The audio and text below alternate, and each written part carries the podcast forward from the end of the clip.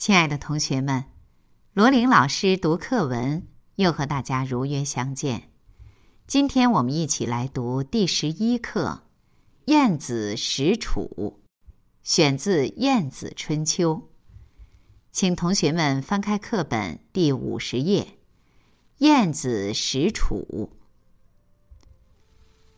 春秋末期，齐国和楚国都是大国。有一回，齐王派大夫晏子去访问楚国，楚王仗着自己国势强盛，想乘机侮辱晏子，显显楚国的威风。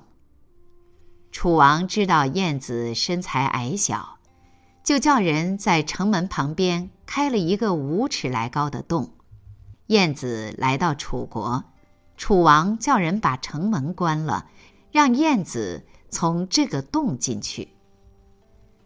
燕子看了看，对接待的人说：“这是个狗洞，不是城门，只有访问狗国才从狗洞进去。我在这儿等一会儿，你们先去问个明白，楚国到底是个什么样的国家？”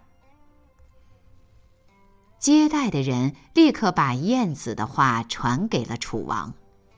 楚王只好吩咐大开城门迎接晏子。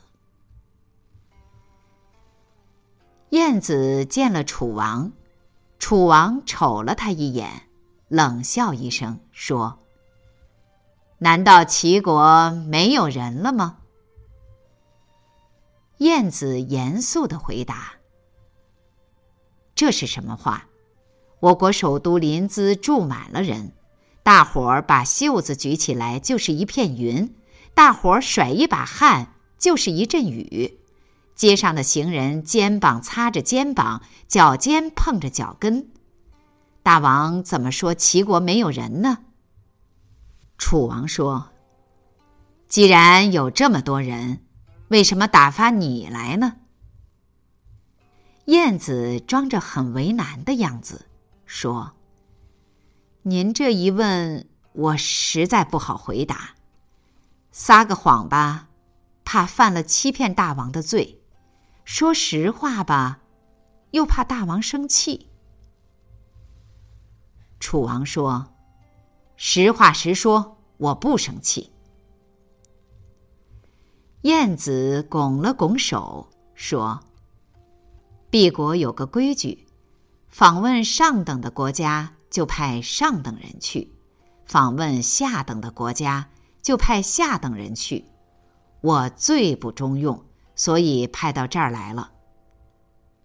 说着，他故意笑了笑，楚王只好陪着笑。楚王安排酒席招待晏子，正当他们吃得高兴的时候。有两个武士押着一个囚犯从堂下走过。楚王看见了，问他们：“那个囚犯犯的什么罪？他是哪里人？”武士回答说：“犯了盗窃罪，是齐国人。”楚王笑嘻嘻的对晏子说：“齐国人怎么这样没出息，干这种事？”楚国的大臣们听了，都得意洋洋的笑起来，以为这一下可让晏子丢尽脸了。哪知晏子面不改色，站起来说：“大王怎么不知道啊？